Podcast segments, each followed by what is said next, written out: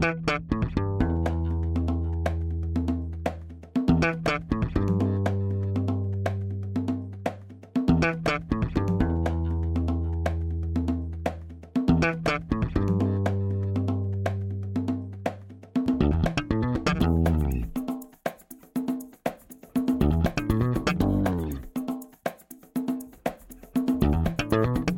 Este é o Tapa da Mão Invisível, podcast destinado àqueles que querem ouvir ideias que abalam sociedades e que não são ditas na mídia tradicional. Bem-vindo, Paulo Fux. Tudo certo, Júlio? Tudo certo. Mais uma vez, nós vamos cumprir com o que a gente promete, que nós vamos falar de algo que não está sendo dito na mídia tradicional, com certeza, e foi abafado da mídia tradicional por anos, por décadas, silenciaram uma pessoa. Primeiro cancelamento, mas a gente vai falar isso mais daqui a pouco, né? Quem é o convidado de hoje, Júlio? Seja muito bem-vindo, Cláudio Manuel. Obrigado pelo convite mais uma vez. Sempre é um prazer ter uma boa conversa. Ainda mais a conversa que você falou sobre temas, digamos assim, não tão gastos, né, pesados, ou até de certa forma acaba chegando nos temas de hoje, né? Sim. Mas é um prazer, é um prazer. Vamos conversar, vamos começar a conversar. Prazer é todo nosso. Primeiramente, antes da gente entrar no nosso papo, vamos para os nossos avisos únicos e iniciais, rapidinho. Uhum, à vontade. Momento, recadinhos únicos iniciais.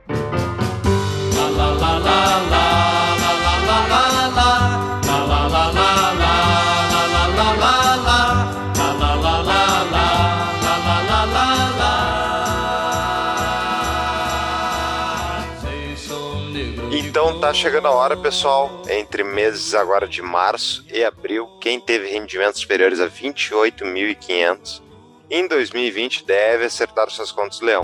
Então, para quem tá precisando de ajuda e quem precisa de uma consultoria especializada para fazer isso, recomendamos a DBI Contabilidade, nossa patrocinadora. A minha empresa faz a contabilidade com eles. Então, quem tiver qualquer dúvida pode entrar no nosso site tapadamainvisível.com.br barra DBI, lá tem mais informações, ou mandar um e-mail para o contato arroba dbicontabilidade.com.br. Exatamente, pessoal. Não dá pra brincar com o leão, que o leão, a boca é grande os dentes são afiados. Tem que se preparar, tem que ficar.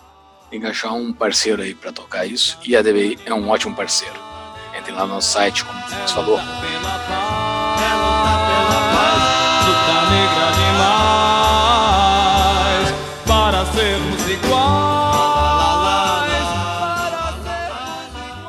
Sobre o episódio, Fux, que, que história fascinante é desse tal de Wilson Simonal. Assim, eu sabia dele mais ou menos, mas eu não sabia o, o quão dramática foi a vida desse cara. Cometeu alguns erros na vida, erros bem consideráveis, mas é um drama, é um drama, é uma história, é uma novela praticamente. O que eu gostei bastante do documentário do, do Cláudio é que ele demonstra bem como é que estava o contexto da época, né? E daí tu compara, tu vê também como o Brasil mudou muito, mas também muitas coisas não mudaram tanto assim. Então fica a dica aí tanto do documentário, não precisa ter visto o documentário para ouvir o episódio, mas sugerimos que veja o documentário, né, Júlio? Exatamente, no, no nosso show notes estarão os links lá, tem, publicaram no YouTube, então tá livre lá no YouTube. Vai estar lá nos nossos show notes os links pro documentário que é sobre a vida do Wilson Simonal. O Wilson Simonal, ninguém sabe o duro que dei, que é uma frase de uma música dele. Provavelmente esse episódio o Thiago vai nos brindar com uma das melhores trilhas sonoras que a gente já teve em episódios. As trilhas sonoras dos nossos episódios são muito boas, mas esse episódio com a trilha do Wilson Simonal vai estar muito boa porque as músicas dele são sensacionais, são muito engraçadas. O cara é um showman absurdo, assim. E isso é um recado importante.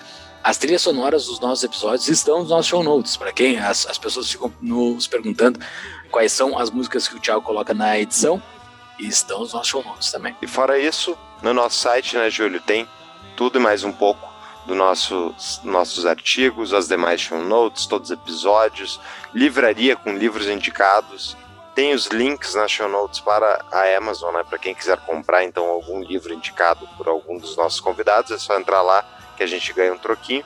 Tem as nossas redes sociais e tem principalmente o nosso Apoia-se, né, Júlio, que é os serviços prestados pelo Tapa de basicamente hospedar uma comunidade crescente aí de troca de ideias, que olha, é muito bom. É impressionante, o Discord está muito divertido. Entrem lá, façam o seu apoio. também tem um apoio um pouco maior ali para poder fazer perguntas, que são os nossos patrões, que podem participar dos nossos episódios, que nesse episódio teve bastante participação dos patrões. Cadastre o Tapa no seu aplicativo para receber notificações dos novos episódios. Sempre sábados de manhã são lançados. E tem também o nosso, nosso seminário do. Não vou falar.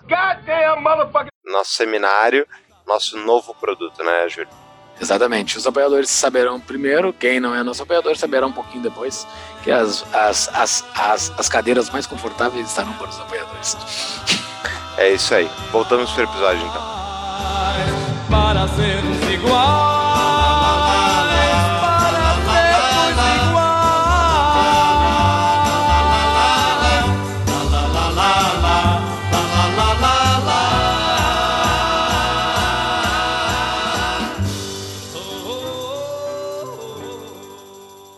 Fux, primeiramente eu vou apresentar o nosso convidado aqui, né? Vai que o pessoal não tá, tá viajando na maionese, não sabe quem é o Cláudio Manuel. Vamos lá. Nosso É muito novo. Então, Exato. o nosso público de 14 anos não, talvez não te conheça. É, certamente. Cláudio Manuel iniciou na indústria audiovisual há mais de 30 anos, integrando o time de roteiristas do legendário TV Pirata. De lá para hoje, comandou a redação do Cacete Planeta Urgente, que além de ser um humorístico que revolucionou a TV brasileira, conseguiu a façanha de ficar 20 anos no ar, durante o horário nobre da maior emissora do país. Fora do humor, foi diretor, roteirista de várias obras. Esse é o currículo dele, mas tem algo a mais no currículo dele. Ele participou do episódio 72 do Tapa da Mão Invisível, que é o, auge da carreira do Cláudio Manuel.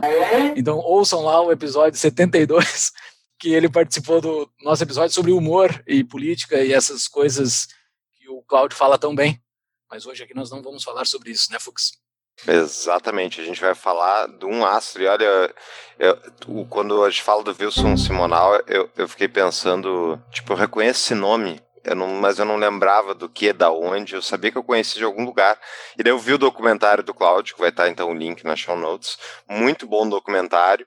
E ele retrata uma, um outro Brasil, né? Então, Cláudio, considerando que as pessoas ainda não viram o documentário, conta pra nós quem ele foi e, enfim, quem é que era o Wilson. Bom, é o Wilson, hein? Assim, Wilson.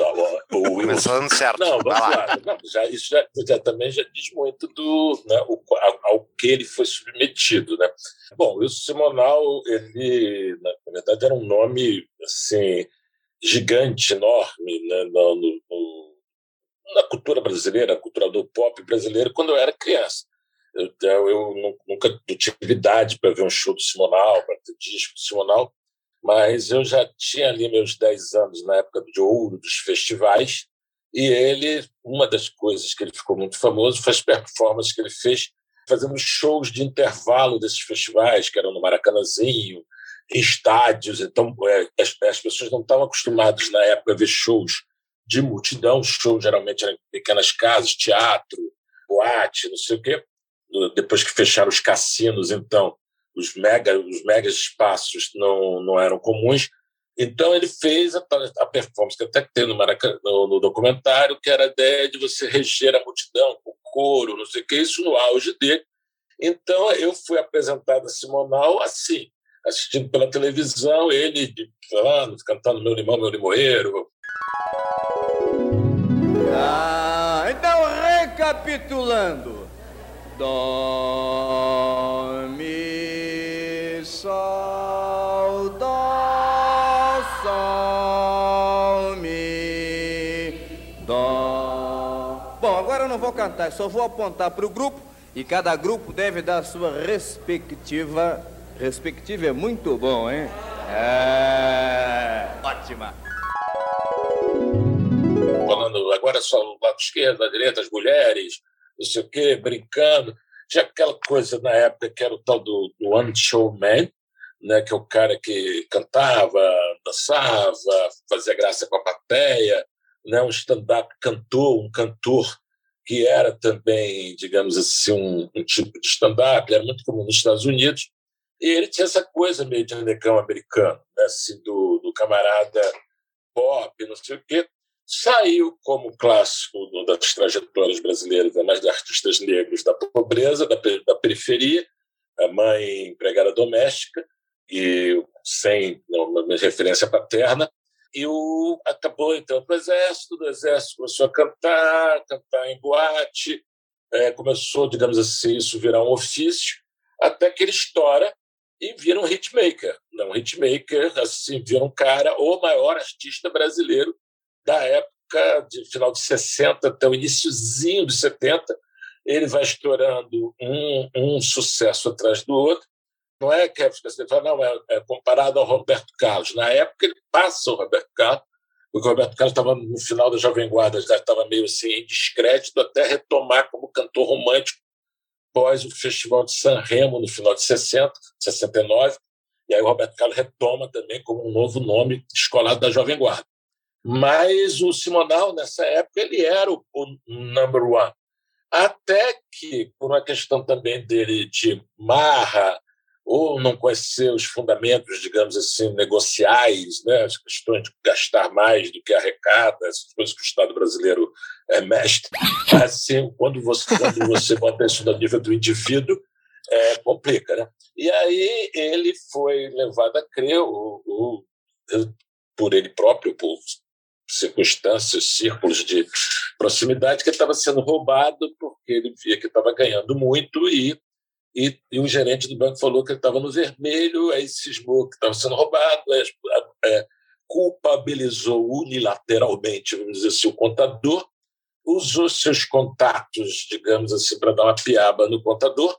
Os contatos eram é, pessoas ligadas na época à polícia de é, ao DOPS, né, de ordem social e política, e para total é, erro assim, uma escolha, os advogados dele, assim que deu ruim, a coisa do, do sequestro do contador, da tortura do contador, independências policiais e dependências policiais secretas, ele tentando isentá-lo de culpa, disse: olha, primeiras, as primeiras declarações foram não tem nada a ver com isso. Se o DOPS pegou o camarada, é porque ele deve ser subversivo, ele deve ser comunista, eu sou um cara que apoia o país, apoia o governo, os subversivos não gostam de mim ele se coloca no lado oposto, que não é que ele fosse ele fosse assim um não politizado, que por exemplo ele é autor da, da letra da música do tributo a Martin Luther King, que ele fez em 68, quando não devia ter mil pessoas no Brasil que soubessem quem era Martin Luther King.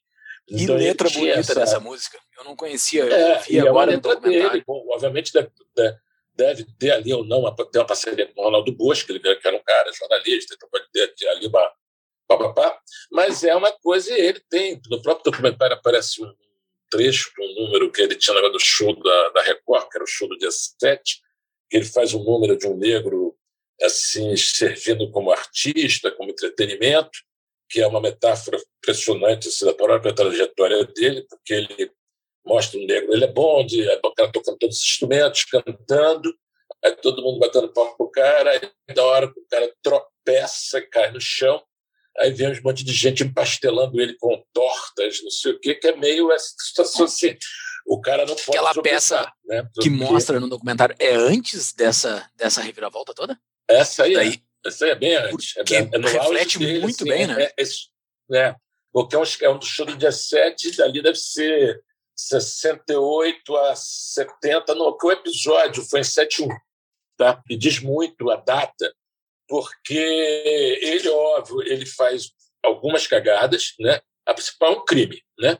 Sequestro, em tortura, o cacete.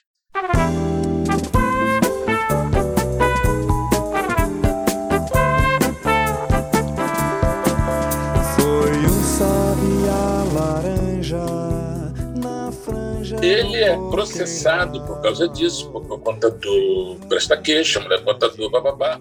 Ele se enrola politicamente nessa situação, cai no, no aí que a gente chama do, da, da, animosidade e, um, um, o que não se falava na época e hoje, mas do cancelamento, mas a partir deste, digamos assim, mau passo grave, ele é julgado junto com os, os, os, os supostos ou suspeitos torturadores, os policiais envolvidos. É o único que é condenado porque o juiz se declara não competente para julgar agentes da repressão política porque vivíamos um regime de exceção. então joga isso a justiça militar que cuide, eu não vou me meter nessa roubada. Já Wilson Simonal, que é civil, pau nele, quatro anos de cana. Isso, de uma certa forma, foi usado até pela imprensa, quando lançou documentário, a Folha fez um negócio como uma admissão de culpabilidade por ele, porque ele foi julgado e condenado. Ele foi julgado e condenado por sequestro e por extorsão, crimes graves. Ele não foi julgado e condenado por delação, primeiro porque delação não é crime, existe disque denúncia, o cacete, e por mais que você ache o delator antipático, X9, Calabar, Judas, qualquer coisa que você seja sua visão, mas não é crime. Né? Efetivamente, ninguém pode ser julgado por delação. E segundo, que a própria sentença do juiz funciona como um elemento de defesa para ele, que é tipo, se, se ele fosse um homem do sistema, ele teria tido uma proteção similar ao dos agentes do, do DOPS que foram retirados da, do julgamento, e até porque 71, por isso que eu falei, eram os anos médios. Os anos médios, todo mundo concorda na ideia, quando estuda a ditadura, foi o ano, digamos assim, de maior repressão, de maior censura, de maior, digamos assim, expediente nos porões, entendeu? Então, assim, os, os, quando eu fiz a pesquisa, quando comecei a cair dentro dessa história, a quantidade de reportagens sobre esse caso, tem mais de mil reportagens que saíram pelo Brasil afora sobre esse episódio, ou seja, o Simonal não teve nenhuma proteção do sistema que, que era usual quando o governo, né, o, o sistema, o que, o que existia na época, o regime militar, que era usual através de mecanismos de censura, pressão, apreensão, quando, digamos assim, o, os interesses, o índex, os, os protegidos poderiam ser ameaçados. Em vários episódios de pessoas de primeiro escalão ou de segundo escalão que foram meio abafados, né? Tem o caso da menina morta no Espírito Santo, Araceli, o assassino sendo filho de um ministro do Geisel, não sei o que, que foi tudo abafado. Tem, e no caso do Simonal, não, não existe nada perto de algum uma tentativa de protegê-lo, blindá-lo, como em outras situações o, o regime fez, e muito menos a classe artística, que fez esses movimentos, que, por exemplo, quanto à patrulha ideológica, principalmente via Pasquim, principalmente via Enfio, que até tem no filme da Elise isso, que ela, ele, ele acusa Elise de estar a favor da ditadura. Ele tinha um negócio chamado Cemitério dos Mortos-Vivos, onde ele enterrava as pessoas que supostamente estariam mortas-vivas porque estariam apoiando o regime militar. E nesse enterrou, obviamente, o Simonal, mas a Elis também, porque ela aceitou um convite para cantar na Olimpíada do Exército. E o Tom Jobim e o Carlos Drummond de Andrade, por serem alienados que falavam de amor e não de política, e não de, de, do engajamento da luta contra né, o autoritarismo, os cacete. Tanto que o Tom Jobim foi vaiado num dos festivais desses que o Simonal fazia um show e arrebentava quando Sabiá, que era dele, do Chico Buarque, ganhou da música do Vandré, para não dizer que eu falo, não falei de flores. Caminhando e cantando e seguindo. Que é uma música de protesto, um da, dos recordistas do ranking da canção mais chata já feita na história. E, e, e... Tiago, não bota essa música na nossa trilha sonora, pelo amor de Deus. Não, essa não, não, não, eu, não, eu acho insuportável. Eu até falei isso do, do, uma vez com o Roger, do, traje, que para mim aquela é inútil. É o para não dizer que eu não falei de flores boa, né? Boa, de, de, de, né? que, que, que, que é outra insuportável. Mas aí e, e, e tem o para não dizer que não falei de flores era a preferida da galera da, da canção de protesto. Sabiá ganhou e Neguinho nem percebeu na época que obviamente tinha Chico Buarque, Tom Jobim, que era uma música, uma metáfora para os exilados, vou voltar, sei que ainda vou voltar para o meu lugar, e não sei o que, era coisa para os exilados, não sei o que tinha, e, ou seja, era uma música engajada, mas quando falava de sabiá, o cacete de achou que o cara estava falando de passarinho, e saiu vaiando, porque quem tinha que ganhar era do Vandré. Então, é, é... nossa, que lógico. Com esta beijando,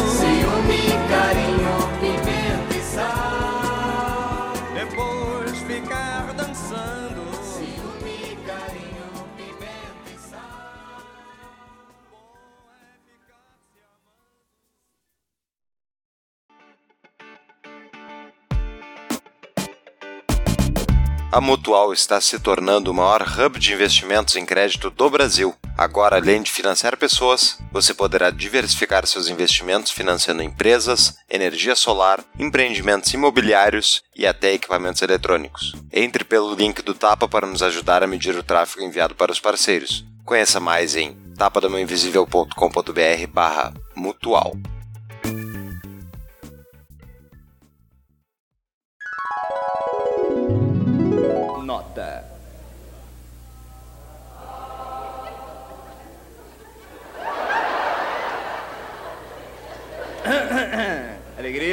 Sorrisos, gargalhadas. Vai lá.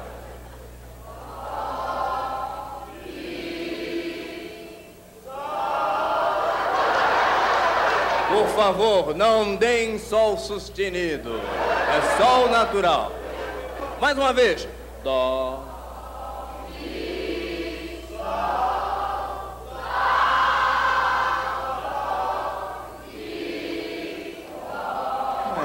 Tranquilidade.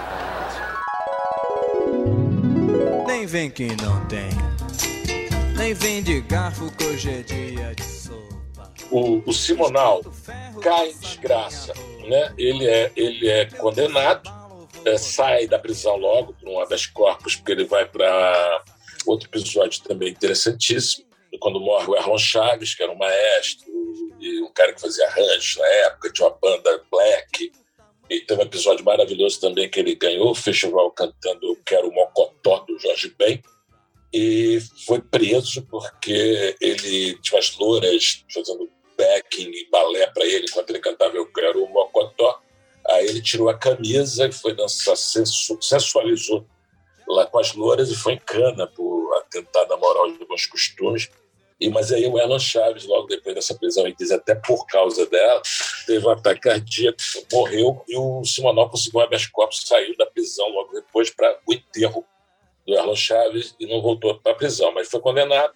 Mas a condenação maior foi a, a pena, digamos assim, silenciosa, o cancelamento, porque não só ele não teve mais discos gravados, como existia um boicote assim, a músicos que tocassem com ele, é, casas de show que o contratassem. Então ele foi para um, um, um ostracismo imposto, é, se transformou num leproso, onde chegava as pessoas iam embora, por causa do tal crime da delação, que isso é um negócio de dificílima comprovação. Primeiro, ele mesmo sofreu um calvário tentando provar aquela coisa de né, não, você tem que provar que eu sou culpado, é o cacete, né, do cancelamento, você ele tentando lá limpar sua ficha, não sei o quê, blá, falando, digamos assim, que nem falando do crime que ele cometeu, mas fixando no que tinham dito que ele tinha feito, e isso ele morreu dizendo que não tinha a, a, a favor da argumentação dele. Algumas pessoas levantaram várias coisas do tipo, primeiro, que nunca apareceu o delatado. Segundo, é o que, que delação seria essa? Que informação o cara teria sobre o ambiente musical quando era sabido e conhecido quem era toda, digamos assim, a, a militância ou os envolvidos com algum tipo de, de partido ou grupamento clandestino, quem era músico ligado ao PCB, quem era músico ligado à corrente discordante do PCB, todo mundo bem sabia, entendeu? Se o público sabia, tudo mais a inteligência nacional, entendeu? Então, assim, essa informação assim, de, do cara, e até, até além de- dessas coisas, não ter aparecido delatado, é, não ter, é, obviamente, documentação nenhuma sobre essa atividade dele, não sei o quê, tem uma, uma coisa também de personalidade, que várias pessoas do Chico Anísio é um que fala desse documentário, porque ele tinha o um negócio de uma marra, de uma, de uma disso mesmo, de uma coisa assim meio dizer, de uma autoestima e até de, vista pelos seus detratores uma arrogância, qualquer coisa desse tipo, que é, quem o conhecia achava que era impossível o cara abrir mão disso para ser um, um mero X9 entendeu? Que é uma coisa no meio da uma malandragem, tudo visto como um desprezo. O cara que é um informante, entendeu? Assim, o Chico Nunes até falou assim, ele toparia ser o presidente, diretor-presidente do SNI, mas nunca jamais um informante, entendeu? Assim, então, porque o cara se tinha muita alta conta para ter uma atividade tão chulé. Mas pior que isso, para mim tudo, é porque é uma pena, isso simplesmente tem uma similaridade com, a, com os julgamentos de hoje, que é uma pena que não tem fim, entendeu? É, é uma pena até a morte. Né? Então, assim, ela não prescreve, ela não é amenizada, ela não, não é... se o cara tivesse cometido qualquer outro tipo de delito, entendeu? Mas ao ser virado um pária entre os seus e ter sido soterrado sem poder ter saído dali, ou seja, ele não foi, como também o Boni fala, ele não foi julgado pelo público. Não foi só o público que perdeu o interesse, teve um público que o julgou e o, ele passou a ser um, um proscrito. Entendeu? Eu acho que até, modéstia parte, por causa do nosso documentário, que também não é só meu, é do Calvito né, Leal e do, do Michael Lange, o nosso documentário ajudou uma certa exumação do Simonal e uma, uma reintrodução do Simonal. Eu, eu já fui a alguns lugares que eu passei, toca Nem Vem Que Não Tem, toca Peste Tropical, você vai na festinha que um DJ lança o Simonal, uma época, logo após o documentário, começou a tocar nas rádios de MPB, que era coisa que absolutamente não existia. Não existia, entendeu? Assim, o Simonal ficou soterrado num silêncio imposto mais de 20 anos fácil. Para quem chegou de paraquedas, ele, ele tem, é, como tu bem explicou no documentário, né? Ele tem o ato relacionado ao contador dele, que ele acusa do roubo, e ao se defender disso, ele se declara apoiador do, da, da direita e bababá. Do regime. Do regime, né? E que tu acredita que isso foi. Tipo, essa. Do, se ele não tivesse cometido o erro, o erro, o crime, né? Que, e é essa a minha dúvida, assim. Tu acha que ele realmente mandou contratar o. Ele chamou os caras do DOP para dar uma sumanta pegar o contador dele, que ele acreditava que era, era ladrão, porque tu botou é, no. É, é. Só, só eu achei excelente, tu botou tu explica bem quem é o Simonal, o talento dele, e tu foi lá e tu trouxe o contador pro documentário para ele dar a versão dele. E isso eu achei sensacional. É muito, foi muito legal. Mas então, porque tipo, ele tem, tem um crime original que é muito grave. Né, e eu entendo o cancelamento vir pelo fato dele se ter se declarado como apoiador do regime. Mas tu acha que se não tivesse havido crime e ele tivesse falado essa frase solta, uma coisa assim, teria tido esse mesmo nível de cancelamento? Não, não, não dá para dizer, não é? Eu acho que tem alguma coisa aí. Primeiro, né, o, contador afirma com todas as letras que o Simonal esteve no local pós, né, a piaba que ele levou, a dura que ele levou, a tortura que ele foi submetido. Entendeu? Ele não estava na hora, obviamente, quando os seguranças foram pegar. O que eu acho que deve ter acontecido, até o, o, uma vez o Rui Castro falando sobre isso, assim, se envolvimento com a polícia inviabilizasse uma carreira artística, metade do samba estava no ostracismo. Porque gostou de sambista delegado, sargento, cacete, tem um monte. Entendeu? Assim, então você tem uma coisa também, você pensa assim, o Silvio, o, o Fleury, né, que foi o, o, o torturador icônico, né, que era maior que o Ustra, né, o terror de todo mundo, ele era chefe de segurança do Teatro Record entendeu?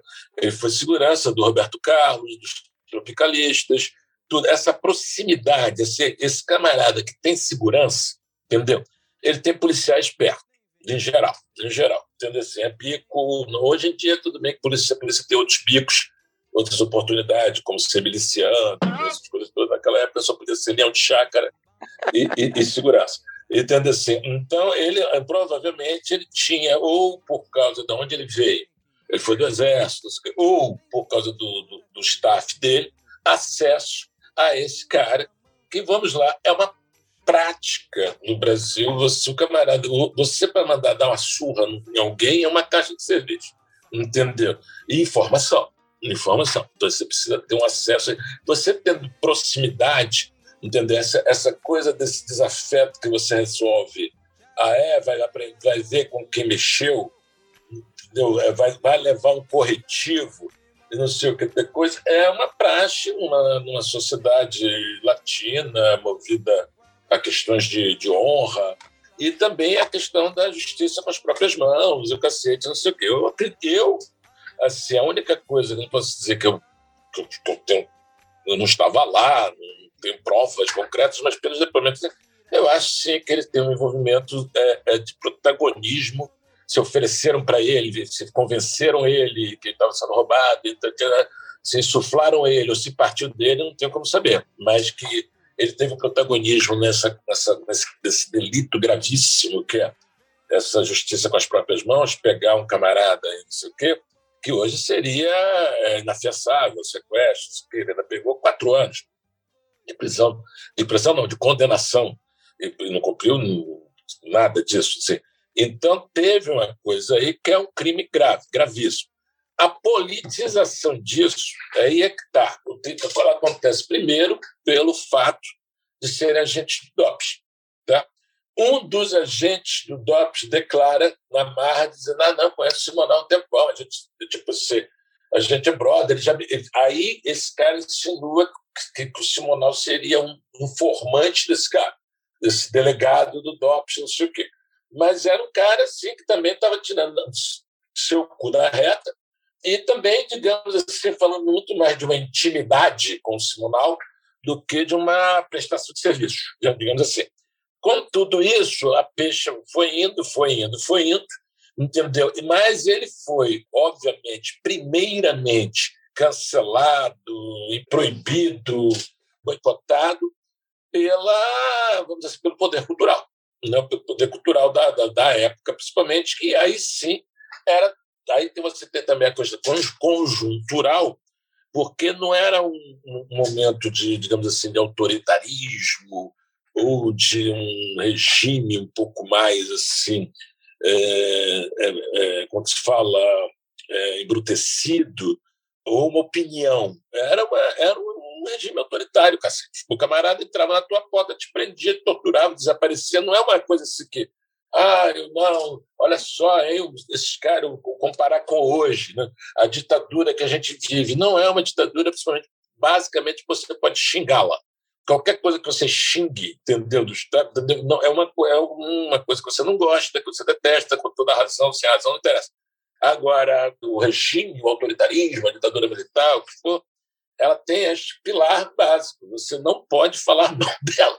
E se você falar mal dela, ou falarem que você falou, você, obviamente, é, é, é, você está em risco.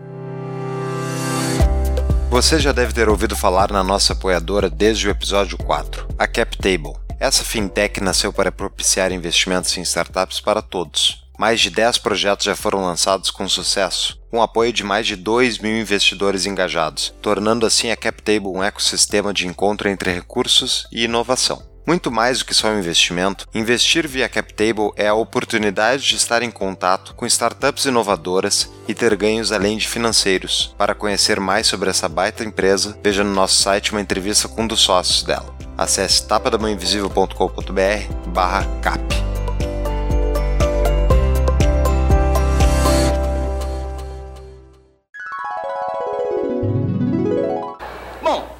Então agora vamos cantar ao alho e óleo suave. Suave. Por favor. Na antiga, sem champignon. No champignon. Meu limão. me- Sem champignon. Que meu limoeiro é meu limoeiro. É sem champignon. Ao alho e óleo. No máximo uma cebolinha, uma salsinha cortada. No máximo. Sem champignon. Suave suave. Meu limão, meu limoeiro, meu pé de jacarandá.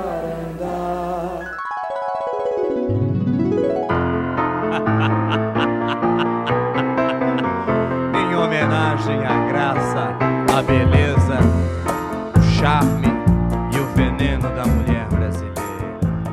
Então, para a galera que está toda de um lado, que é a galera que está tá contra o regime militar, pela liberdade de expressão, contra a censura, contra as prisões arbitrárias, pelas eleições diretas, o cacete, isso que toda esta galera que está e é uma das coisas, e é uma coisa que não digo que unia 100% todo mundo, porque também tinha facções dentro disso, desuniões profundas dentro disso. Mas, digamos assim, é uma época que está todo mundo do mesmo lado, todo mundo, todo- vamos dizendo aí, todo mundo que vem de um, de um certo lugar também, que passa por uma universidade, que está neste lugar chamado como poder cultural e adjacência. É diferente, por exemplo, um cara como o Simonal. O Simonal é um cara que, nos anos de chumbo, ele está no seu auge social e, e econômico. Ele é um cara que pra- ele não vai ter a mesma compreensão, ele vai ter uma compreensão do Martin Luther King. Mas na ideia dos direitos, o, é, do Estado de Direito, por exemplo, um cara que era favelado na favela de Água Santa, ele não tinha, ele não tinha direito a nenhum, nenhum. A polícia já entrava na casa de quem fosse, não sei o que, desde sempre. O cara que é um negro favelado, ele não vai entender, a não ser que tenha, tenha uma educação e uma informação, qual foi a perda que houve entre o Estado democrático e o Estado de autoritarismo, porque ele vivia no Estado de autoritarismo. Então, eu falei assim, ah, o que é que tem nos anos de chumbo? Ah, os anos de chumbo é o seguinte, cara, se você incomodar alguém, a polícia vem, vai para ficar, ah, lembra? Nos anos de chumbo, ele está morando numa cobertura da Ipanema, entendeu? Sim. Ele tem, ele tem três, quatro carros importados, quando tudo era proibido de importar. Entendeu? Então, o camarada tem. Ele tá. é, Como é que você vai dizer para o camarada que é a pior época que vivemos? Ele, não, a pior época que vocês estão vivendo. Entendeu? Assim, entendeu? E, e ele não era efetivamente dessa turma. Entendeu? Ele é como várias pessoas, como a, a Jovem Guarda, entendeu? Você tem outros tipos de demografia da, da cultura brasileira ou da música brasileira.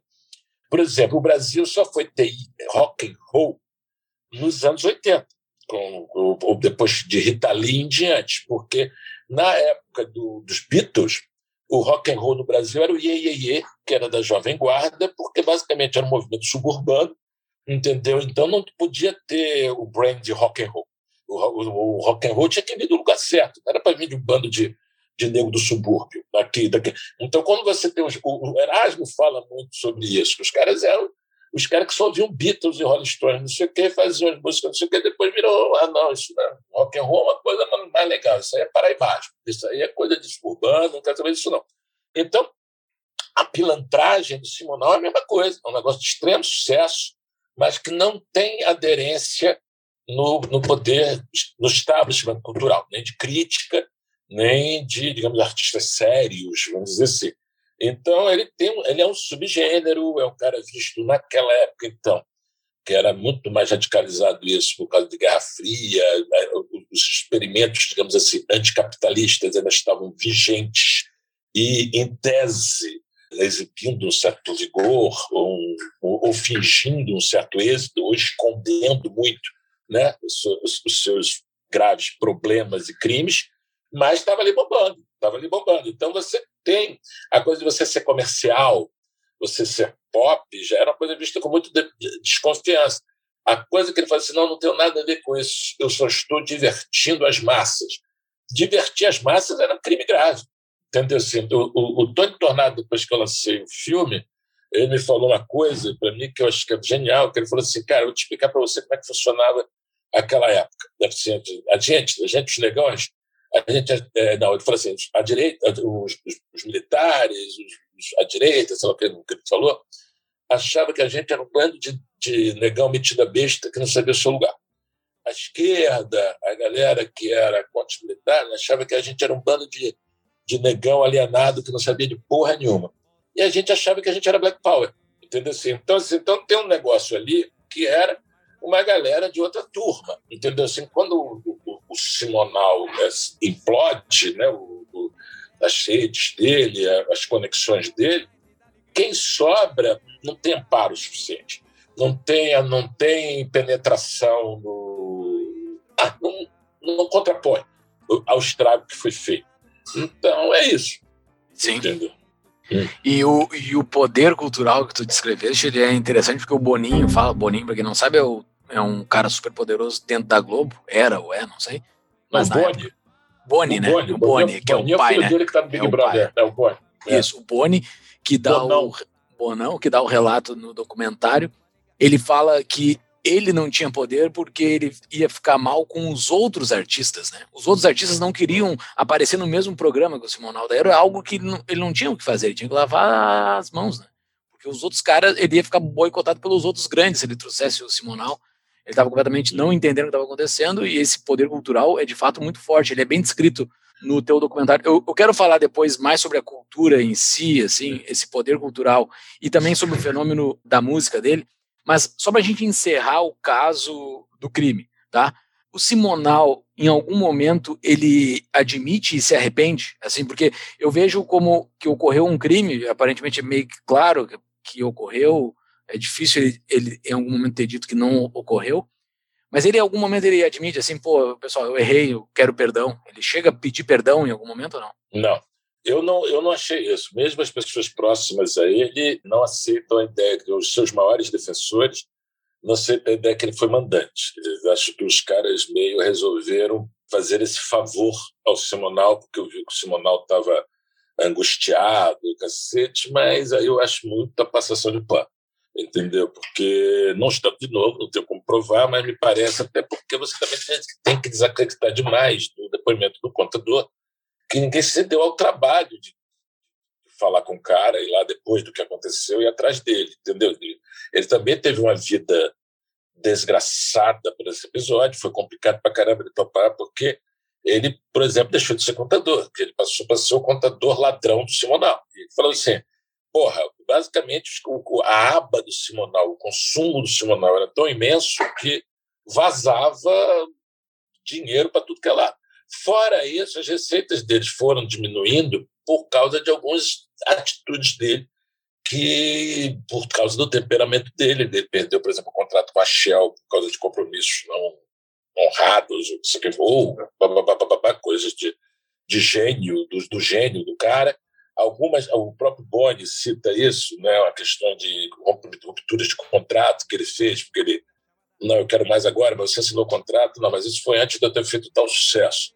Ah, agora eu quero mais. Mas não está assinado aqui então me processa foda-se. Então assim, então esse tipo de, de, de atitude é, exige que você esteja no auge o tempo todo e, e, e, que ninguém consiga te dar uma mordida. Porque se alguém te der uma mordida, vem muita gente para morder. E ainda mais quando o camarada é dos anos 70, início dos 70, uma coisa que nos Estados Unidos quem foi se ferrou, tipo Muhammad Ali, caras que é um negão, vanguarda, pop, sex symbol, rico, entendeu? Que ele, que ele passa a ser isso é uma invenção dos anos 60 ali, entendeu? Que é meio que vem do, vem do Black Power, não sei o quê. Esse camarada, ele nos anos 60, 70 incomodava pra caramba. Hoje incomoda. Entendeu? Quanto mais aquela esse camarada que andava de carrão, de conversível, que, ou, ou de, de coloura, que não sabia o seu lugar, entendeu? Isso era um negócio por exemplo, muita gente né, que fala dele, fala assim, não, mas eu era um negão arrogante pra caramba mas o negão era arrogante pra caramba. Eu duvido se o cara fosse ruivo, né? Eu falo, mas é um ruivo arrogante pra caramba. É só arrogante. Entendeu? Se o cara fosse sardento, é um sardento arrogante. É um arrogante. Agora, o cara é negão e arrogante. É um negão arrogante. Então, é aquela história assim: se o cara é negão, é melhor não ser arrogante. Se for arrogante, é melhor não ser negão. Porque é uma coisa. É, é, é, é assim, potencializa o. Eu estou rindo, mas então, é triste essa, essa, essa, essa, essa piada. É triste. Então, você tem tem um negócio assim que, obviamente, aí o camarada tem essa história de pô, pô, pô negão besta, crioulo besta, não sei o que, como se o cara não tivesse direito, por exemplo, a ser besta. Ser besta não é Sim. é crime. Entendeu? Agora, tem um quê também da marra, que é tipo assim, que serve não só para você entender como o cara manda dar uma, uma, uma, uma surra em alguém que acha que, que, que lhe prejudicou, como também você demora muito mais tempo para entender o tamanho do, da encrenca que você se meteu, ou do tombo que você está levando. Porque você também se tem tão alta conta que você acha que ninguém, que tudo é gripezinha, tudo é marola, entendeu? Ninguém vai te derrubar, entendeu? Então tem que aí também, né? Não, sem, é, é, é, é eu sou contra pra caramba quem demoniza a priori e, eternamente, mas quem sacraliza também, né? Então você até porque estamos falando de seres humanos, né, e não de ideias, né? Então, é, é, as pessoas são contraditórias, falhas, né? Totais Shakespeare, Nelson Rodrigues, que não me deixam mentir. Simbora, um, dois, três. Camisa verde claro, calça Saint-Tropez E combinando com carango todo mundo vê Ninguém sabe o duro que dei pra ter pom-pom Trabalhei, trabalhei pra ter pom-pom Trabalhei, trabalhei Tu acha que o, o, então o racismo foi uma coisa determinante, tu acha, na época? E, por exemplo, tu acha que teria chance de acontecer uma coisa hoje, por exemplo, do mesmo, mesmo estilo?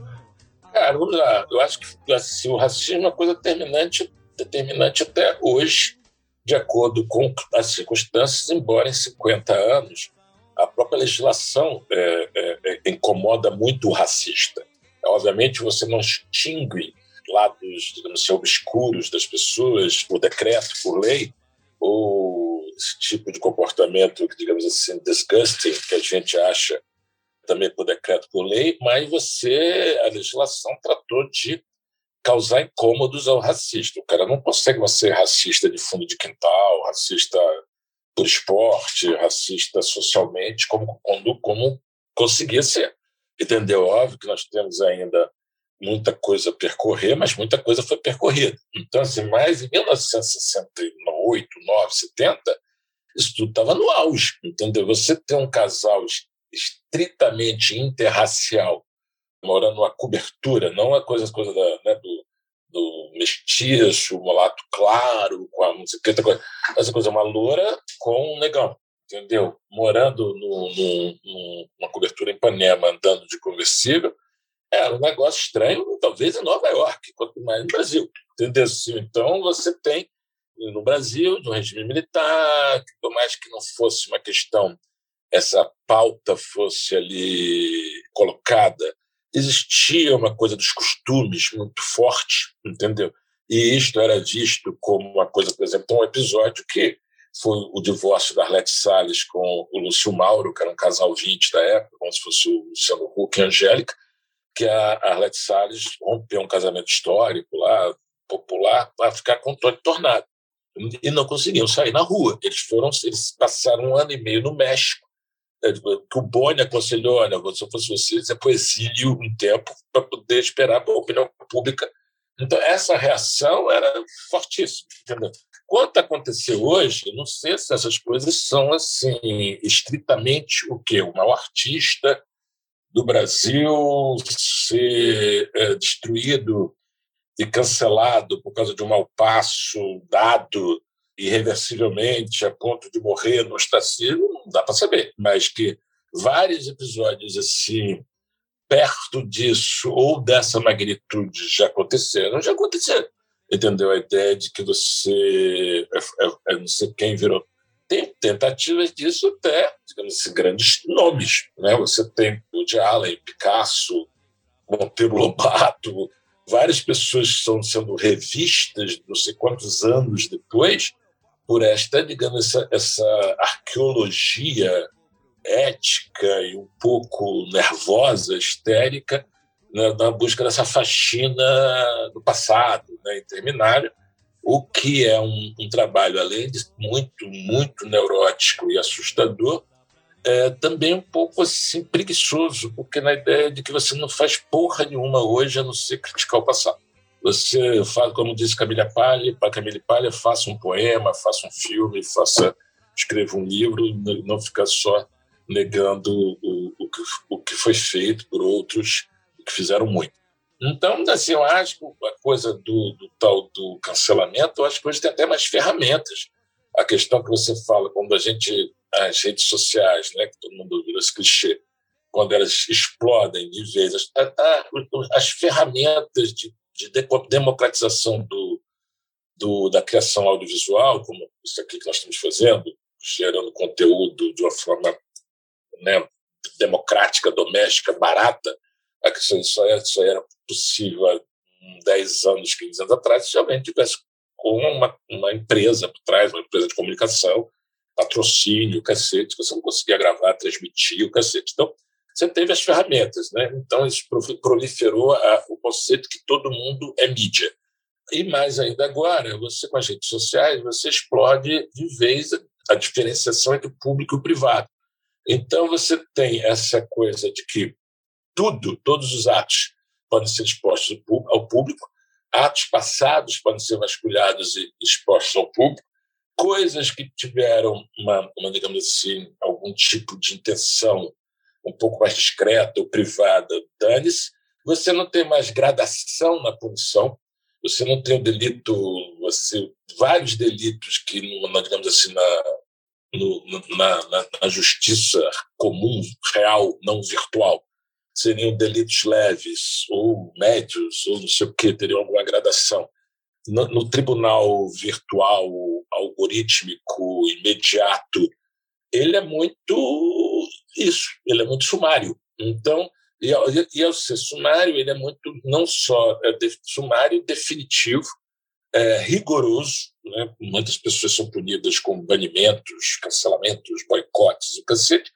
E tem uma coisa que eu acho também que é, que é complicadíssimo você tirar da, da, digamos assim, do escopo, do espectro do ser humano, que é a, a capacidade de perdoar que se você tira da sociedade a capacidade de perdoar o ser humano, a capacidade, ou torna o perdão impossível, não que não adianta o cara falar assim, que fodeu, fodeu, que nós já temos assim, é uma, é uma, eu acho que nem tempos mais brutos, onde as pessoas rachavam o crânio com a outra, impunemente, não sei o que, existia essa essa, essa total incapacidade do perdão. O perdão não tem eficácia porque alguma, alguma galera pode perdoar, mas a manutenção da coisa não depende de mecanismos institucionais. Se aquilo vai cessar após você cumprir uma pena, após pagar uma multa, após pedir desculpas, se aquilo, de uma certa forma. Então, errar, entendeu? Não, não é questão, não é errar é humano. Foda-se, entendeu? Foda-se, foda-se. Entendeu? Se errou, é, se não pagou, vai pagar, e porque isso pode ser desentulhado para sempre. Então, tem um que aí de, de você viver em tempos intensos, intensamente tensos. Né? Mas, então, acho que é possível, sim.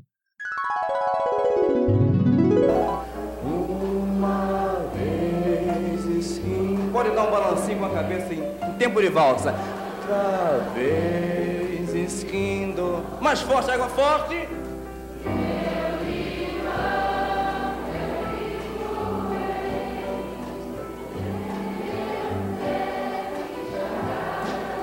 Tem alguém cantando com champion. Olha a salsinha. Vez esquindo, lele.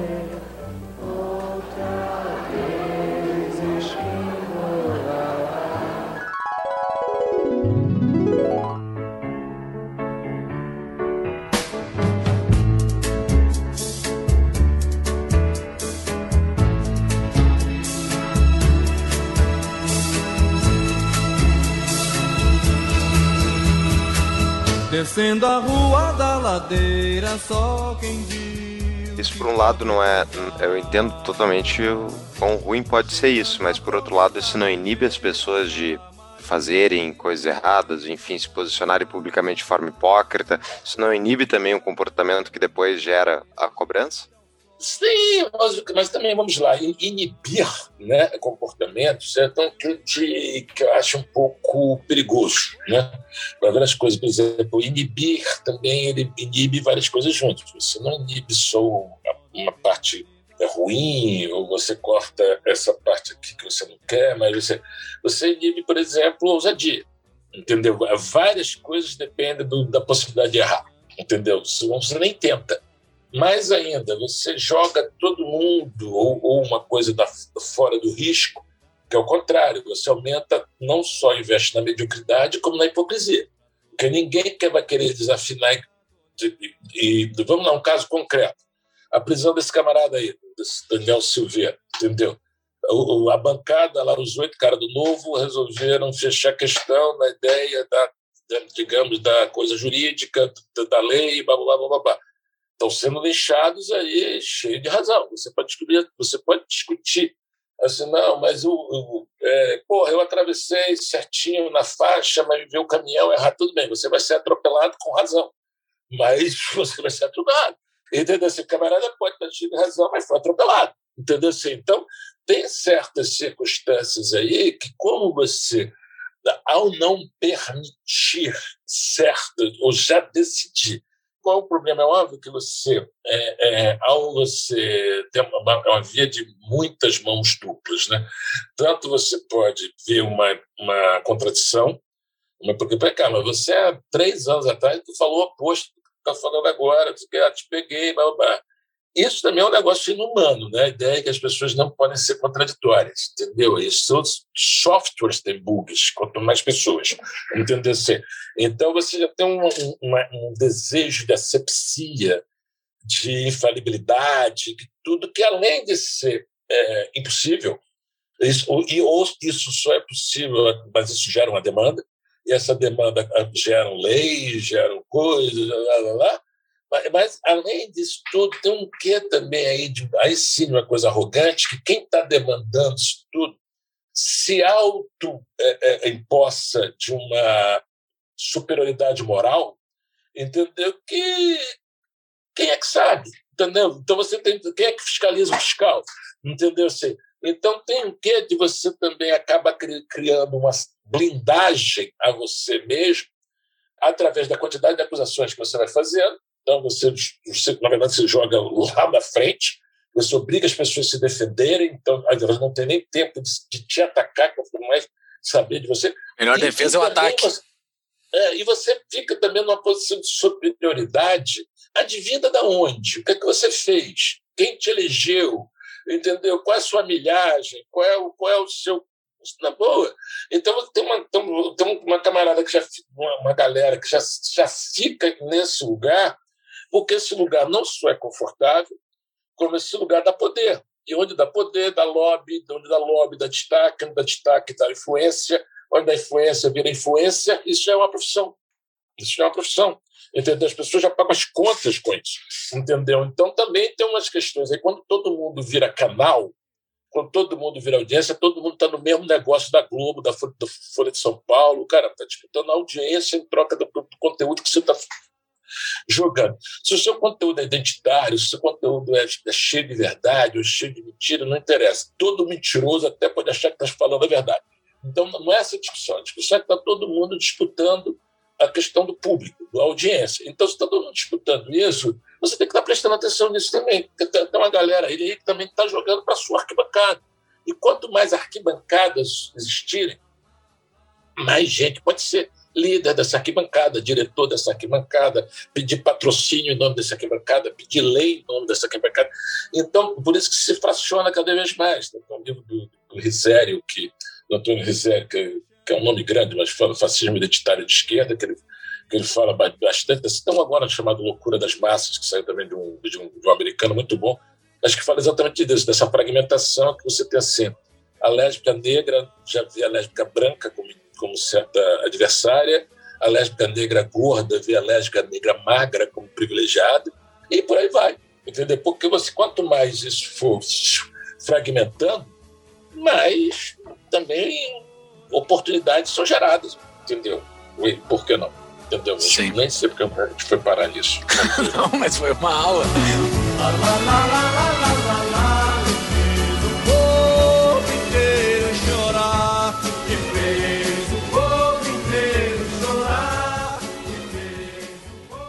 Nós temos o nosso grupo de patrões. Quem quer ser nosso patrão e poder adaptar o podcast, entre no nosso apoia que lá tem como ser patrão do Tapa da Mão Invisível e faz as perguntas lá via Discord. Nós recebemos várias perguntas, grande parte delas já foram respondidas pelo, pelo Cláudio Manuel, então não vou fazer. Aqui o Hermes e Stanislau perguntou outros que foram ostracizados, é assim que se fala, uh, que caíram no ostracismo. Ostracizados, exato, tu falaste do, uhum do Monteiro Lobato, né, e outros que estão sendo retomados. É, não chegou a ser ostracizado, não sabia nem que existia esse verbo. Mas. O Hermes Stanislau é professor, então deve existir é, mesmo. Deve existir. Tentativas de, digamos assim, de cancelamento, esses julgamentos a posteriori, né, que todo mundo vira meio profeta do passado, fica botando, acusando cara de na, na cara de negro que já morreu há 200 anos e já produziu muito mais de quem está acusando. Então, eu acho que não chega a ser um ostracismo né, imposto, mas um questionamento, né, uma certa deterioração do, do, da obra, do prestígio, certamente. Sim, mas tem uma pergunta aqui que, inclusive, está muito vinculada a uma pauta que o Danilo Gentili defende. Quando tu foste na, no Danilo Gentili, vocês conversaram. É muito interessante essa entrevista do Cláudio lá para o Danilo Gentili. É, Vai estar no show notes. Pergunta do Ramon, nosso patrão, sobre que não importa o, o que se fala, importa quem fala, né? Essa, essa, essa, o cancelamento, essa patrulha ocorre em, em torno do quem e não do que. Que certas pessoas são tão ungidas que elas podem fazer o que quiserem. Então a pergunta, essa é a minha interpretação. Momento patrão pergunta. A pergunta do Ramon é: parece que o cancelamento está mais associado com quem fala do que o que é falado. É isso mesmo? No filme do Pelé que saiu essa semana, nós aqui estamos gravando um podcast em, em fevereiro de 2021. Então saiu essa semana um, um, filme do Pelé, que eu não sabia disso, que parece que quiseram fazer a mesma coisa com o Pelé. Ele não se manifestou contra a ditadura e cumprimentou o líder do governo após o título da Copa de 70. É isso mesmo? Tu sabe dessa história do Pelé? Ou isso não, exatamente. O Pelé, sempre, o Pelé sempre foi acusado dessa coisa dele não ser engajado, que o negro não tem a opção, ele tem que ser, seguir a cartilha prevista, que senão o camarada, ele, a, a cor dele é cancelada, né? ele não é mais negro. Né? O, o Hélio Negão, que foi o o deputado mais negro, e não é pouco negro, é muito negro, na escola Pantone de negritude, ele foi o deputado mais votado da história do Rio de Janeiro e por ser bolsonarista, todo mundo finge que o camarada não existe. Né? O Fernando Holiday lá de São Paulo, a mesma coisa, que ele é, é negro, gay de direita, então as pessoas se sentem no direito de fazer os, os maiores ataques homofóbicos a ele, xingando de tudo, não sei o que, bababá, que ele, eu já, já tive oportunidade num evento que eu fui dele mostrando lá um blog dele lá, não sei o quê. Por quê? Porque o cara, entendeu, não é o nosso negro, entendeu? Então tem essas coisas aí de, de, de claro, é, isso, isso é, é claro, é, é, é, é, o que fala, Gentili é um exemplo disso, ele tem vários exemplos disso, piadas que ele já fez, por exemplo, que é acusado de ser gordofóbico, mas quando ele faz com a gorda de direita, aí passa batido, ninguém kkk, kkk, porque essa gorda pode, essa não pode. Então você tem várias coisas, várias coisas que você pode. Esse livro que eu falei agora, A Loucura das Massas, eu esqueci o nome do autor agora, até eu estou lendo ainda, estou no finalzinho, tem 200 exemplos, muito mais, obviamente, americanos, exatamente dessas pessoas que, que, que, que, tem essa coisa, porque o camarada é o camarada é o cara que é gay, que vota no Trump, e aí a revista gay cancela o cara, você não é mais gay, entendeu? Então, mas, mas eu quero continuar assim, não, não é, não é mais gay. Entendeu? Agora, no Big Brother, teve várias histórias desse tipo, do, do menino lá que deu um beijo na boca do rapaz lá, e não, mas você não está sendo bissexual sincero, você está se apropriando da causa. Então, essa coisa aí do é quem e não o quê, é claríssimo, entendeu? Eu só acho assim, que a gente tem que ver umas coisas assim. Vamos lá. Primeiro, o, o tal do, né, do politicamente correto, né? Ele é politicamente, né? Ele, ele é uma agenda política.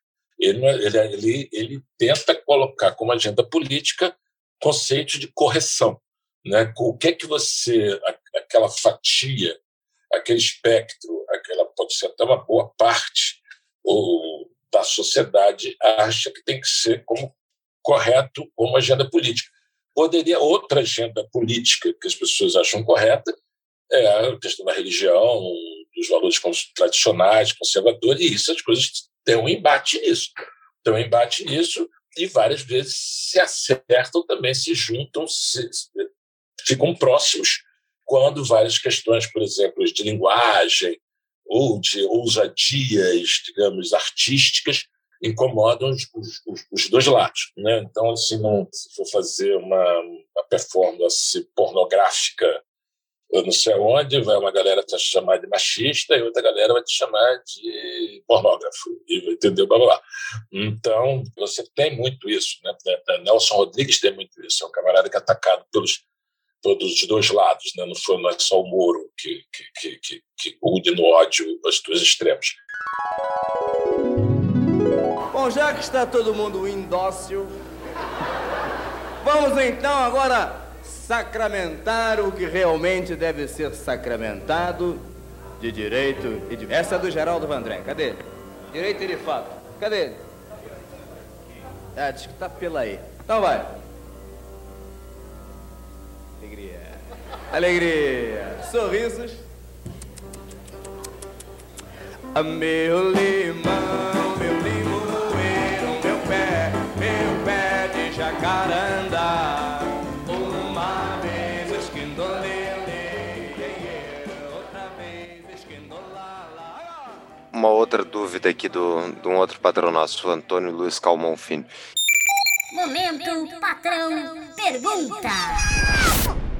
Em que a esquerda daquela época se assemelha e se diferencia da esquerda de hoje? E a direita, principalmente no meio artístico? Cara, complicado, né? Muito complexo. Vamos lá, você dentro da pauta, dentro da, pauta da, da Guerra Fria, e principalmente, vamos ali, na- atrás da Guerra Fria surge ali do pós-guerra, né? Você, a guerra surge basicamente de uma desmoralização do, da crença na democracia pluripartidária, liberal, bababá, bababá. A a- o, o desejo pelo governante forte, pelo governo forte, e mais ainda pelo o, o processo revolucionário, era de todo mundo. Quem não queria isso era é uma minoria tida como bundona pelos dois lados. Os dois lados achavam que eram bundões que não entendiam que você não só estava atrapalhando trem da história, porque você tinha que acompanhar as revoluções, ou a outra galera que você não está vendo o perigo que vem do outro lado dessa galera que vem com o trem da história, bah, querendo pa- passar por todo mundo. Então você já tinha uma conjuntura ali de embate entre dois, duas propostas de mundo, né? que deu no Muro de Berlim, deu na, na Guerra do Vietnã, deu nos genocídios totais dali da de Stalin e, e Hitler e Mao, né? O século XX foi o século do genocídio. Então, quando você tinha esse embate ideológico ali ao resto do chão, na prática, matando milhões e milhões e milhões, em silêncios e cumplicidades, não, não se pode quebrar, fazer um omelete sem quebrar os ovos, os fins justificam os meios, tudo isso, entendeu? Era um embate cultural em nome dessa conjuntura, né? Eu acredito né, que grande parte da pauta da esquerda ruiu também junto com o muro. Então, a, própria ideia que você vai pegar em armas, você vai ter uma guerrilha, você vai todo mundo virar camponês, depois vai socializar, socializar os meios de produção. Isso é, é totalmente demodé. Nem o pessoal fala disso, nem a China fala nisso, provavelmente nem cubano fala mais nisso, entendeu? Se, o que nego tenta hoje é uma coisa pela berola. Né? Tem, desde a pauta ambiental, que é justa, importante e causou grandes melhoras no mundo, mas também tem um, um, um, viés no extremo, que é anti-produção, anti-empreendimento, anti anti-consumo, anti várias coisas, que é, é complicado, obviamente, quando você tem 7 bilhões de pessoas, você tem que pensar no lixo, no cacete, mas sempre todo mundo também quer, digamos, muito que as suas vontades se imponham sobre um planeta. Nessa hora ninguém é multicultural, nessa hora ninguém, ninguém pensa né, que nada disso, entendeu? Mas, vai lá, mas vem cá, mas tu vai convencer o indiano também a fazer isso? Como é que você vai fazer? A galera do Islã, não, eu não posso, eu não tu não consegue criticar nem a adoção de critérios, porque tu acha que é outra cultura, quanto mais, quanto mais tu tem pouco cota de carbono, entendeu? Então, mas com tudo isso, eu acho que existe ali uma, uma, uma, uma, uma migração, digamos, de uma esquerda dessa época para outras áreas. Uma, na área é, é, é, cultural, eu não digo nem que houve uma migração, porque, na verdade, ali tem um quê também de uma, de uma revolução 2.0, quando o Neguinho, primeiro lá com Lenin, decide que, porra, desculpa, não dá para esperar o proletariado se conscientizar e tomar o poder, não. Tem que ser na minha vez, vamos criar a tal da vanguarda proletária. Então, e a vanguarda proletária, entendeu? casualmente sou eu mesmo. Então, beleza, vamos lá, vamos apressar esse troço, porque é a minha vez. Depois, aí teve um, 3.0, que a vanguarda não é mais o proletariado, porque o proletariado também tem essa mania de toda vez que o capitalismo progride, o, o proletariado quer comprar mais um carro, ir para Disney, está cagando na cabeça da revolução. Então, como não dá para confiar nem no campesinato, nem no proletariado, aí vem a ideia que a vanguarda da sociedade é a intelectualidade, é o, o, o aí você muda o eixo, né? Tanto que você vai para as universidades, tanto que o, o chefe do Sendeiro Luminoso era professor de universitário, as coisas, várias correntes né, de, de, de radicais que surgidos pós, digamos assim, a Revolução Russa, pós a Guerra do Vietnã, não sei o quê, é uma galera que vem muito da, da, da, da a radicalização vem muito da universidade, né? é uma radicalização também jovem, né? não, mais militarizada, tão, como, como é do início do século, entendeu assim? Então, então acho que tem um que aí das, das, mudanças de 50 anos que são imensas, né? Imensas. As ferramentas, as pautas, o que você tem ainda, digamos que persevera, é uma certa ideia de que isso aí que está aí é uma coisa inaceitável, que é o capitalismo, as injustiças, não sei o quê, e eu tenho um sistema que eu tenho alguma coisa que tem que ser contra isso aí. O que era contra isso aí era mais sistematizado. A ideia da, ah, não, é o socialismo marxista, leninista, de partido único, blá, blá, blá, blá, blá, blá, blá, blá. Entendeu? Isso não é mais tão sistematizado, mas esse desejo, essa, essa ânsia por algo que não seja o que temos, e o que, na verdade, acaba sendo também uma ânsia por algo que seja em nome da vida das pessoas, porque, que é, uma, é o contraponto à vida dos outros, entendeu? Porque pode ser uma ansiedade sua, digamos assim, óbvio. Existimos, desigualdades existem, injustiças, mas, primeiro, além dela, a gente sempre teve, e talvez nós tenhamos, tenhamos numa, nós estamos vivendo numa época exatamente a mais próspera, a mais longeva e até a mais justa, que, que a humanidade, a história da humanidade sempre foi a de rachar o crânio do outro, de beber o sangue do inimigo e fazer um hino comemorando isso. A Copa do Mundo toda hora mostra isso. Então, é, é, a história da humanidade. É, que genial! É, então, é isso. Então, quando, mas... tu hum. fala de política, é uma aula. Lá no nosso outro episódio, hum. ah, é impressionante como como é interessante a tua visão sobre o contexto é, histórico e a política. O que acontece é o seguinte, há muito tempo atrás, há mais de 30 anos, me envolveram num processo criminal, tudo sem prova, e não houve uma investigação cabível, e o atreveu-se o juiz, o promotor e o assistente de acusação, sem provas, sem provas competentes, sem provas cabíveis, me acusaram de um crime. As pessoas às vezes perguntam, Simonal, por que você não canta na televisão? Por que você não aparece? Porque existe uma ordem que eu não posso aparecer. Mas como não pode aparecer? Você não, não sei, matou ninguém? Não existe. Aí inventou-se também uma, uma, uma fofoca dizendo que eu seria ligado aos órgãos de segurança nacional.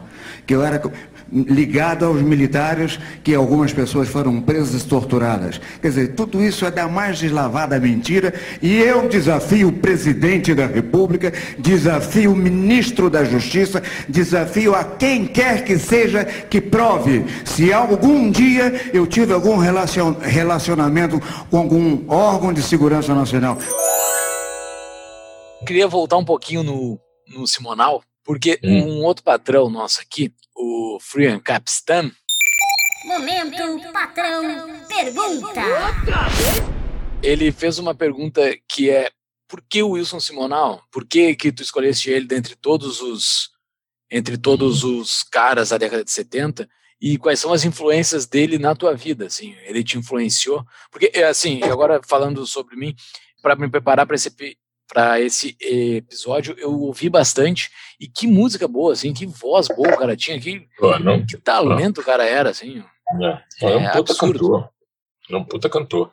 Assim, muita gente acha ele o melhor cantor de todos os tempos, eu acho que é ele e o Tim Maia, mas eu acho que ele ainda está um assim. Ele chegou num ponto mais alto ainda, né? Que ele foi realmente um cara que ele foi muito inovador, né? Você praticamente tudo que você conhece hoje do show business, o Simonal meio que começou, shows em estádio, coisa, turnê nacional, o, o artista ser garoto propaganda de da Shell, da não sei o quê, o patrocinador bancar turnê, ele, ele, ele leva um, a, a outro patamar a questão do showbiz. Porque, eu, na verdade, aquelas coisas, eu não sei meio se eu escolhi o Simão ou não. Na verdade, o que aconteceu foi o seguinte: eu estava lendo um livro do Nelson Mota, chama Noites Tropicais, e que ele era meio um, um, um, tipo de memórias, mas não falando dele, sim de pessoas que foram importantes na vida dele ou para o cenário da música brasileira, não sei o quê. Então ele fala lá de Regina, fala de Roberto Carlos fala de Simonal. Quando ele conta a história disso, mais ou menos isso que a gente conversou aqui. Babaca, o cara era ele, daqui a pouco o cara sumiu, foi desaparecido, foi condenado ao ostracismo. Eu falei assim, puta, que história. Eu já estava querendo há um tempo, querer mexer com documentário. Na verdade, eu queria mexer com algo fora do humor e também fora da atuação. Eu queria dirigir, e também com o documentário também, do jeito que, que, que, que me interessava, eu preferia fazer um documentário que eu fosse mais encontrando a história do que ter uma história já pré-escrita, roteirizada. Eu estava com preguiça também de fazer roteiro, cacete. Eu queria fazer muito mais encontrando as pessoas, conversando, descobrindo. Depois, isso eu nem sabia na época, mas depois eu vi o quanto era importante você ter uma puta história, porque é um processo muito longo e muito cansativo. Então, se você tiver uma convicção, quase um casamento, uma relação duradoura, então você tem que ser um troço que não te enche o saco em cinco anos, entendeu? Portanto, você tem que ter aquela ideia que tem que te empolgar durante muito tempo. Ela tinha essa dimensão e depois que eu, eu tinha uma, uma certa confiança que eu estava ali com uma grande história na mão, uma coisa que tinha tudo para gerar uma. Tanto o documentário foi lançado em 2008, estão conversando sobre ele agora, 13 anos depois. Eu comecei a fazê-lo em 2003, 2004, 2003. Então, assim, então, quando a gente, quando eu, lancei isso, as pessoas me perguntaram isso, mas por que o Simonal? Na verdade, assim, a minha maior estupefação depois dessa, tipo assim, era porque ninguém tinha feito. Porque é uma história tão foda de um, de um personagem que foi tão foda e que de repente virou um mistério, porque, porque entendeu? Você não é para ter um mistério sobre a vida do Roberto Carlos. Tu pode não conhecer um detalhe ou outro ali, mas mal bem tu não sabe, entendeu? Imagina. No, no caso do, do, do, do, do Simonal, assim, era um soterramento mesmo, era uma, uma arqueologia que você tinha que fazer, uma descoberta. E quando as pessoas vão tomando conhecimento, e principalmente assim, que eu tive que gastar no documentário uma proporção entre o Simonal sendo artista, cantando, e a decadência dele, que não foi igual da vida dele, que ele, a decadência dele foi muito maior.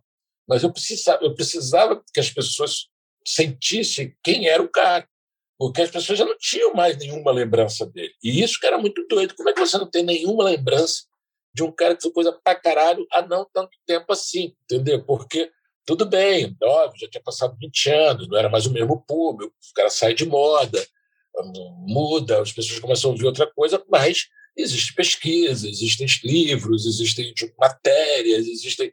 Nada disso existia, só existia sobre a questão da delação, que é, de novo, é que a coisa, digamos assim, que é a acusação mais frágil que foi imposta sobre ele, e que é uma acusação que deveria ser daquela época e era não foi perecível, né? ela foi permanente. O meu negócio é música. Eu não sou árbitro para julgar o pensamento político, ideológico de ninguém e nem a natureza humana. Eu, a minha função sempre foi divulgar o meu país através do que Deus me deu, que é a arte, a, a minha forma de expressão, que é através da canção.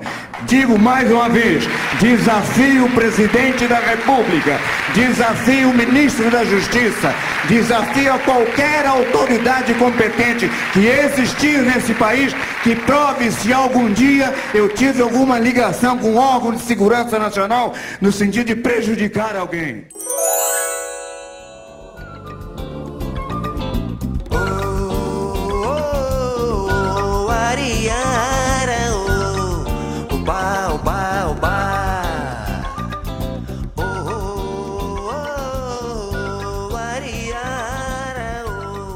Caso de nós aqui, nós que defendemos então propriedade privada, capitalismo, esse tipo de coisa, a gente deveria aplicar a mesma moeda e praticar o ostracismo e tentar cancelar, cancelar não, mas tipo, ir contra os artistas de esquerda que defendem comunismo, que defendem uh, China, tipo, essas pessoas têm que ser perseguidas a opinião pública delas, que nem foi o caso do Wilson Simonal por uma frase? Cara, é complicado, né? Você sempre discute essa coisa como tolerar os intolerantes e, e quem define quem é intolerante, quem é tolerante, depende muito de que lado você esteja, né?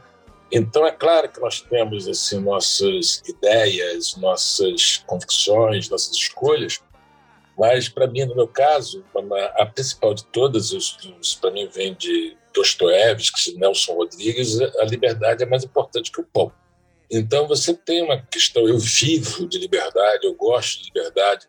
A, a ditadura militar, para mim, é uma época não só muito grave como burra, a ideia de você não ter acesso a livros, não ter acesso a obras, a sua escolha, você não podia ler o que você quisesse, e não sei o que, é o, é, é o que eu condeno muito mais, por exemplo, uma, em pessoas que são apologéticas de uma, de uma ditadura cubana, por exemplo, a educação do cara a zero de analfabetismo, mas você pode ser preso de acordo com o que você leia ou o que você escreva.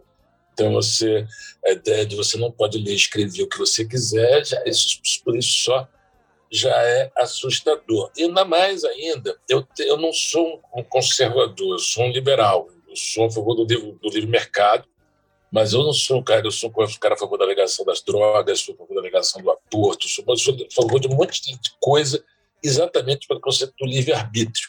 E mais ainda, porque eu acho que aonde circulam livremente mercadorias, onde o livre mercado é onde também circulam mais livremente ideias, entendeu? Porque ideias também são commodities cada vez mais, e você, obviamente, com essa circulação de mercadorias, ideias também, eu acho que elas são, para mim, o que nos trouxe até aqui. É o nosso o melhor que nós fizemos em relação que a humanidade fez, com todos os seus erros, com todas as suas tragédias, com tudo. A gente chegou à tal da civilização ocidental de livre mercado, pluripartidária, com liberdade de expressão. Entendeu? Assim, a liberdade de expressão pressupõe o direito, basicamente, da, da, da expressão de que a gente não gosta.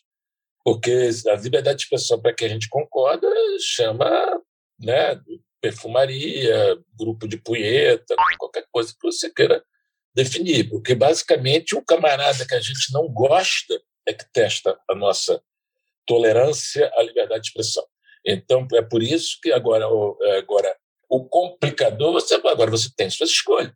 Entendeu? Assim, eu não tenho que ler autores que têm, uma, digamos assim, não digo nem posições, mas se colocam de várias formas com coisas que são totalmente antagônicas a mim, entendeu? Porque é difícil você abrir mão dessa, desses critérios na hora que você vai comprar alguma coisa, vai escolher alguma coisa, vai ver alguma coisa. Vou dizer um exemplo. Eu, fui, eu me obriguei a ver lá o Democracia e Vertigem. Eu consegui ver 15 minutos, entendeu? Assim, porque tem uma hora eu falei tudo bem, brother. Eu não sou, mas eu não sou contra, não sou a favor que não que se proíba, entendeu? De jeito nenhum, entendeu? Assim, eu, para mim, a liberdade de expressão tem que, tem que garantir o Danilo Gentili e o Gregório do Viver, entendeu? Assim, agora, se, se que lado aí dos dois lados não tem, digamos assim, o mesmo apreço que eu tenho pela liberdade de expressão, e se, ao chegarem ao poder, vão cercear a liberdade de expressão em nome dos seus valores, dos seus ideais, não sei o quê, pior para o mundo e pior para eles, entendeu? Eu, para mim, eu não, eu não vou carregar essa cruz, né, essa peixe. Então, eu acho assim, eu posso não escolher consumir, posso e, e, vamos lá, né? Várias vezes também você é agradavelmente surpreendido por alguma coisa que alguém que você nem gosta tanto fez. Hum. Entendeu? Assim, isso é o que mais acontece. E se você se blindar disso, acho que você sai mais perdendo mais. Entendeu? Deixa de também arejar as ideias e também vai todo mundo. Para mim, que é o pior lugar que a pessoa pode estar, que é dentro da sua própria igreja. Porque a igreja é, é o, não a igreja católica. Sim, sim, sim. A igreja em geral, ela vive basicamente do, da, de uma preocupação com o conhecimento. Ela vê com desconfiança o conhecimento, porque o conhecimento sempre pode ameaçar aquela estrutura, aquela crença, pode duvidar daquilo. Então, o pior inimigo do, do, dos, dos crentes é a dúvida, entendeu? Então, por isso que eu, como eu sou um cara muito mais fascinado pela dúvida do que pelas certezas, pelo, pelas perguntas do que pelo catecismo, para mim eu não tenho dúvida nenhuma que as pessoas podem falar o que quiserem e, e quem quiser que vai consumir o que, elas estão falando, entendeu? Um abraço, morreu, é isso. Que aula E- de liberdade. Que aula sobre Oh, definições de liberdade. Não. Isso. Cláudio, Ah. tu tens alguma dica de livro para quem quer se aprofundar mais sobre Simonal? Chaves, como dizia meu velho avô, se quiser chegar a ser alguém, devore os livros. Quê? Que devore os livros. As duas biografias dele, assim, são muito boas. O como é que é é que não como é que é o- esqueci o nome, uma nem vem que não tem, eu acho. E a outra é uma frase dele lá, não sei o que, que vai morrer com a boca cheia de formiga, um negócio desse tipo. E, e são duas biografias sobre ele, bota lá no Google Simonal Biografias. E que a biografia, os livros, eles podem ser muito mais detalhistas, né? Podem aprofundar muito mais do que uma linguagem visual que você também não quer chatear ninguém. Você quer que as pessoas. Eu não, eu não quero chatear ninguém. Eu quero tentar que- as pessoas se interessem por aquilo, vibrem com aquilo. Os livros, para mim, como eu gosto de ler, eles têm também essa qualidade. Você quer ver, não sei o quê, mas eles têm capacidade. Eu, eu recomendo, quem quiser, porque os dois aprofundam muito mais, principalmente na parte da derrocada, explica muito melhor quais são os dramas cotidianos, que a pessoa não, não só decai. Né? Decai exatamente com os processos diários do alcoolismo, da perda de patrimônio, das perdas afetivas, que aí briga com filho, briga com mulher, violência doméstica, o cacete, não sei o quê. E essas coisas, não só eu tive que, de uma certa forma, não detalhar tanto, porque senão o filme ia ficar imenso, e também porque tinha um compromisso meu com os dois filhos, o Max e o Simoninha, que eles queriam proteger, no sentido da, opinião deles, a mãe e a irmã, de tanto que elas não participam do filme, porque elas teriam tido, digamos assim, uma deterioração psíquica pelo, por causa dos psicológica do, dos acontecimentos. Então eles queriam ter esse tipo de preservação delas. Eu nem, eu nem as conheci pessoalmente, só falei pelo telefone depois do filme lançado, me procuraram. E, tanto que a mãe, a mãe deles nem eu chamei, convidei, nem topou. As- Aliás, as duas esposas não toparam ir ver o filme, porque ele falou que não aguentava ver o filme. Iam sofrer muito. Mas então você tinha essa. Eu acho que as biografias têm, as, como eles não tinham essa, essa limitação, puderam se aprofundar mais também nesse, nessa tragédia cotidiana aí que é Barra Pesada. Então, eu recomendo as duas biografias. Eu recomendo esse livro que eu estou lendo agora também, A Loucura das Massas. Procuro o autor aí, é muito interessante. É sobre exatamente essa coisa do cancelamento, das coisas identitárias, da coisa dessa que a gente falou aqui bastante, do não é, não é o que fala, é quem fala, entendeu? Então, é, Vai estar coisas- nas show notes. Esse Todas- livro e o É. do reserva. Todos Tá os bom. livros estão nas nossas show notes. Cláudio, tem alguma consideração final? Não, quando quiserem chamar, chame, a conversa é sempre boa, entendeu? É um bom tema, eu acho que foi um jeito de falar das coisas sem falar da- das coisas que estão todo mundo falando agora, entendeu?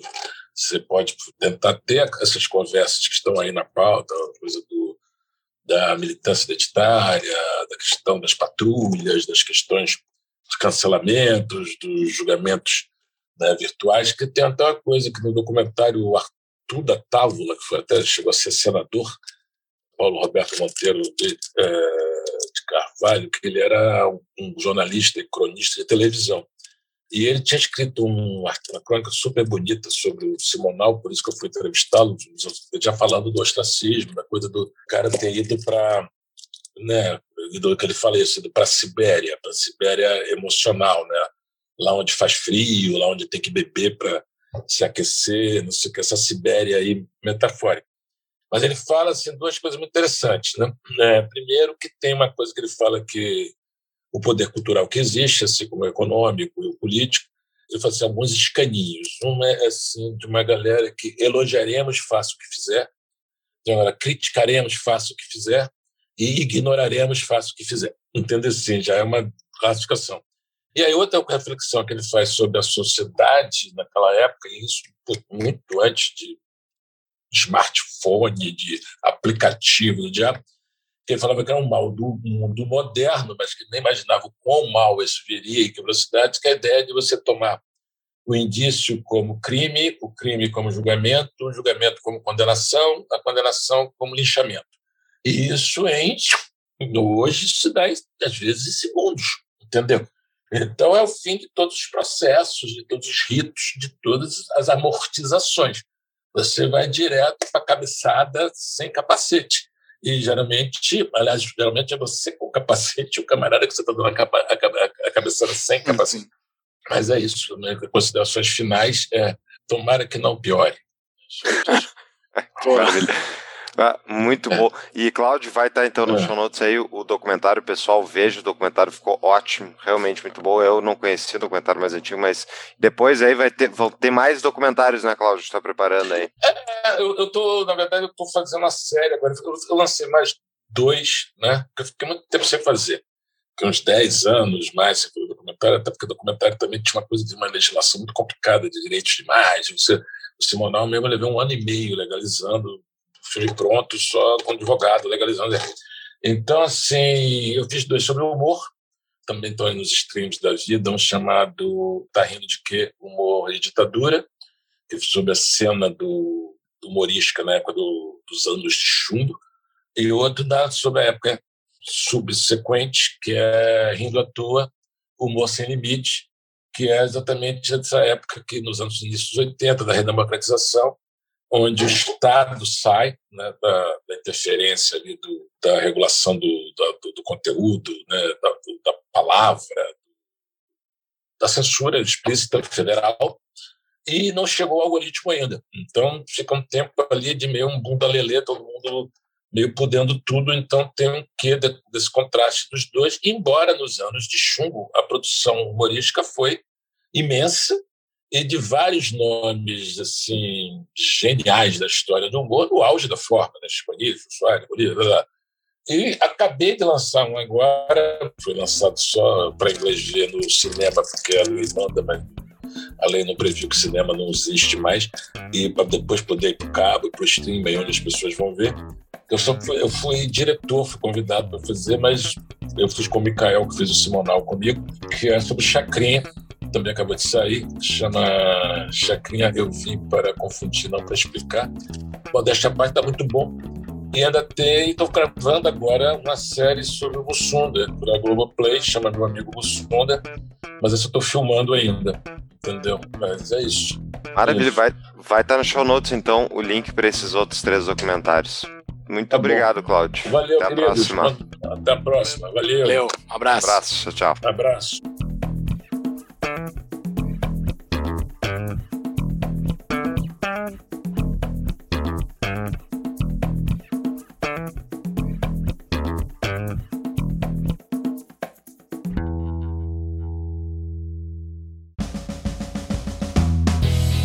Prezados ouvintes do Tapa, aos interessados em gestão empresarial e economia, a minha empresa, Proteus Associados, está auxiliando na criação da primeira faculdade com DNA liberal do Brasil, chamada Hayek Global College. Venha ser meu colega na primeira turma do Hayek Global MBA. Mais informações em tapadomeuinvisível.com.br barra HGC. Use o código TAPA e ganhe 5% de desconto. As aulas são ministradas em inglês.